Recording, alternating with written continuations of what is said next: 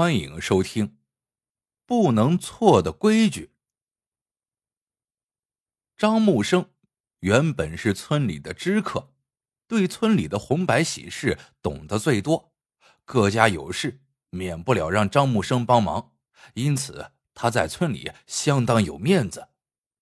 后来呢，他索性带着儿子张小牛，搞起了一条龙服务，十里八乡的，不管谁家有红白喜事。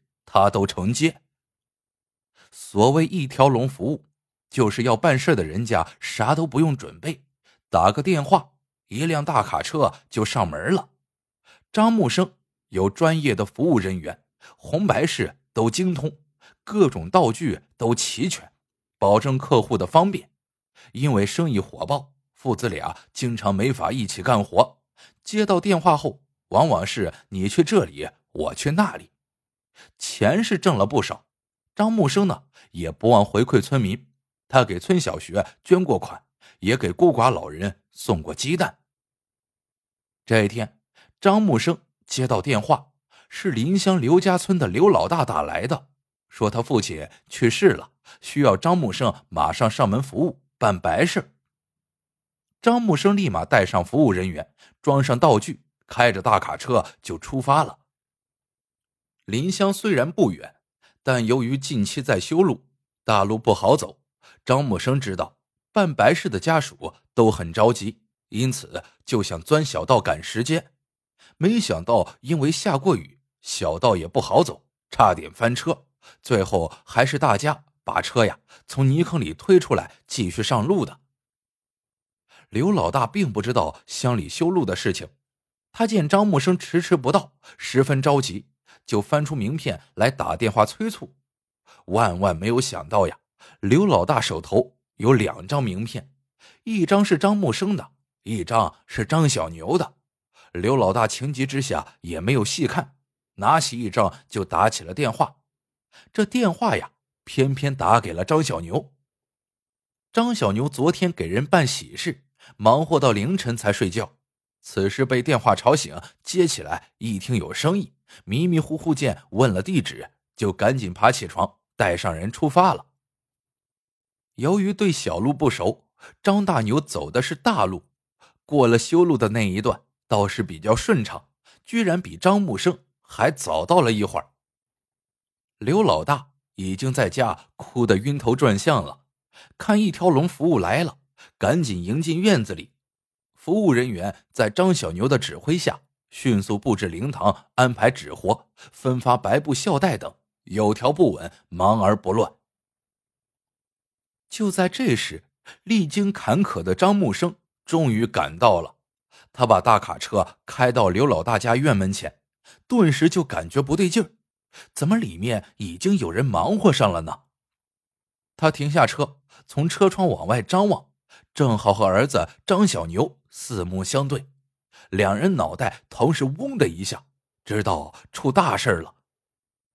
就在这时，刘老大也看见了院门口停着的第二辆大卡车，他的脸色顿时黑得吓人，几步上前，一把揪住张小牛的衣领，质问道：“你们要干什么？”农村人都知道，一条龙来两回意味着什么。如果是喜事，那无所谓。送重了，主人家只会乐得合不拢嘴，因为那是在恭喜人家双喜临门、多喜临门。可现在是白事，你是在咒人家白事连连，接下来还要有人去世吗？张木生身为资深知客，自然知道这事的严重性。几年前，他和儿子就曾阴差阳错犯过一次这种错误。当时主人家几个大小伙差点把他们给打了，最后活白干不说，还赔了一大笔钱，这才了事。张木生也算吃一堑长一智，上次出事后曾考虑过应急预案，他忙冲着车窗外连连摆手：“别误会，别误会，我们村里也有一起白事，我那边摆席的桌椅不够了，过来找我儿子看看。”这边是不是有富余的？我拉走点。张小牛松了口气，虽然不知道是真是假，但如果能这样了事，是最好的。一般主人家听到这样的话也就算了，偏偏刘老大十分较真，他觉得话里有蹊跷，冷笑道：“别想糊弄我，这边桌椅多不多都不算什么。你现在就拉着我一起去，我倒要看看你们村里谁家有白事。”张木生顿时慌了，他见刘老大情绪激动，也不敢刺激。只好让刘老大上了车，硬着头皮往回开。从村里过来时，这条路是那么难走，那么漫长。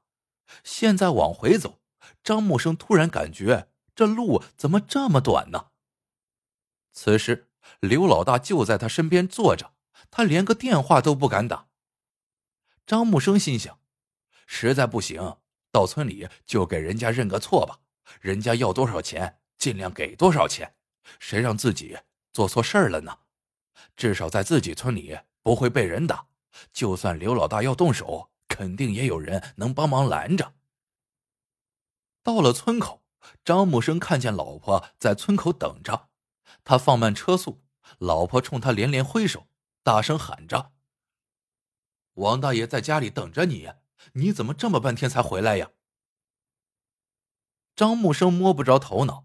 不知道是怎么回事，但他此时已经别无选择，只好以极慢的车速往王大爷家开去。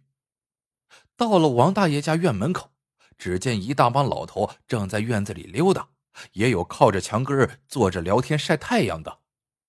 村里有很多老人，平时虽然也都喜欢到王大爷家来串门，但从没有像今天这么整齐过。张木生的车还没停稳。王大爷的老妻友李大爷就过来了。你这孩子办事太拖拉了，我们等了好一阵了，整几张桌椅这么慢。张木生此时完全是腾云驾雾的感觉，靠着多年来的本能，让人开始布置，眼睛不时的向屋里看去。刘老大此时火气已经全消了。看来人家没骗自己呀。不过他还是觉得有些奇怪，因为这里看着一点都不像有人去世要办白事的样子呀。于是刘老大向李大爷打听：“大爷，是谁去世了呀？”李大爷嘿嘿一乐：“没人去世，老王是我们村的孤寡老人，他一直有个心愿。”想着自己无儿无女的，走了之后连白事都办不起来。我们几个老伙计答应他，只要我们走在他后头，就肯定帮他办。他这人啊，拧巴，说既然这样，趁着他还能看见，先办了，这样不管哪天走都不会有遗憾了。我们这才张罗了这场白事。刘老大听了，大吃一惊。这老爷子不忌讳吗？李大爷笑道：“人呐，生老病死都是自然规律。要说死，谁都不想死，可忌讳有用吗？老王都九十岁的人了，不管啥时候没，都算喜丧。人呐，岁数越大。”忌讳越少。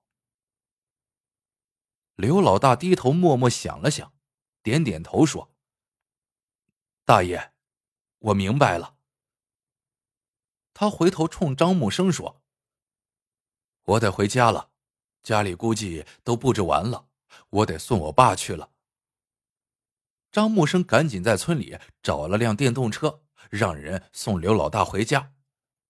等刘老大出了村。张木生跑回王大爷家，给在炕上下棋的王大爷跪了下来。张木生猜的没错，他前脚刚离开，张小牛后脚就给娘打了电话。张木生老婆一听就急了，坐在门口哭。被路过的李大爷看见了，就问咋回事。听完事情经过后，他找到王大爷，说想帮张木生一把。王大爷当即拍板：“张木生啊！”是好孩子。再说，这事儿如果不处理好，人家家属心里也膈应。不是说拿了钱就能完事的。我这岁数，土都埋到脖子上了，没啥忌讳的。帮我办一场，我也风光风光。一旁的李大爷一把拉起张木生，说道：“瞧你没出息的样，我们这些老头子谁没吃过你的鸡蛋？村小学的娃娃谁没用过你买的纸笔？帮你这点忙不算啥，下次再有这事儿，给我办。”张木生连连摆手：“下次绝不会再犯这种错误了。”要是没有各位大爷帮忙，那刘老大绝饶不了我。王大爷摇摇头说：“孩子，别把人都想的那么坏。刚才我从窗户往外看着，我看人家心里呀清楚着呢。人家不继续纠缠，一是我们帮你下了台，也帮他过了心里的坎。”二来嘛，人家一看这阵势，就知道你平时是个好人，不愿意为难你。